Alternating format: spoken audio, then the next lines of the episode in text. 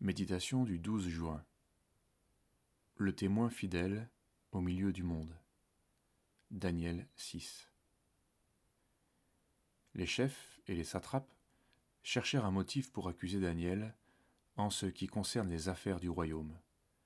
Mais ils ne purent trouver aucune occasion ni aucune erreur, parce qu'il était fidèle, et qu'on ne trouvait chez lui ni négligence ni erreur.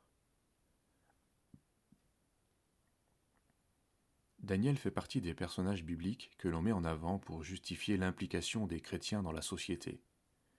Son exemple, effectivement, vaut largement la peine d'être médité, mais de manière honnête et jusqu'au bout. Le risque est grand en effet de s'en servir comme d'un prétexte pour justifier une recherche de grandeur, de richesse ou de gloire. Cherchons à être instruits selon la parole. Daniel est l'exemple type de ce qu'un chrétien doit être dans le monde. Il fait son travail de manière irréprochable et fidèle, à tel point que personne ne peut l'accuser sur ce sujet. Ce qu'on demande d'un administrateur du Seigneur, c'est qu'il soit trouvé fidèle. 1 Corinthiens chapitre 4 verset 2. Point de leçon, de revendication, de volonté de se démarquer, Daniel met toutes les capacités que Dieu lui donne au service d'un roi qui, finalement, va le jeter dans la fosse au lion.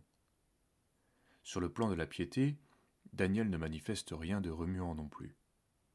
Il ne cherche pas à bousculer l'institution, à influencer les décisions, à faire passer un quelconque message. Il se contente de prier, dans la sphère privée, dans sa maison. Cette discrétion n'enlève toutefois rien à sa fermeté, puisque quand le roi publie son édit, Daniel va prier, malgré tout. Il ne peut accepter que les lois empiètent sur sa piété.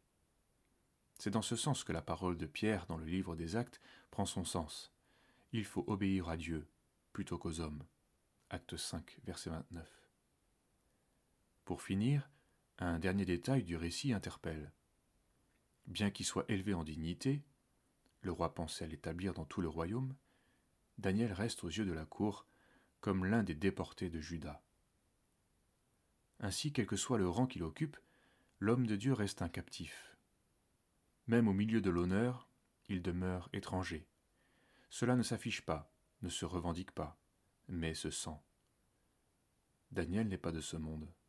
Voilà ce qui suscitera un jour l'opposition, mais le secours du Seigneur n'en sera que plus grand.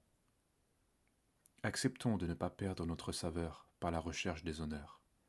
Restons toujours fidèles, des témoins sans reproche, disposés à faire du bien et parfois contraints à tenir ferme.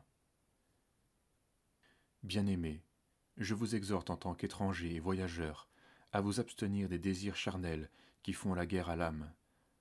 Au milieu des païens, ayez une bonne conduite, afin que là où ils vous calomnient comme faisant le mal, ils voient vos œuvres bonnes et glorifient Dieu au jour de sa visite. À cause du Seigneur, soyez soumis à toute institution humaine. 1 Pierre 2, versets 11 à 13.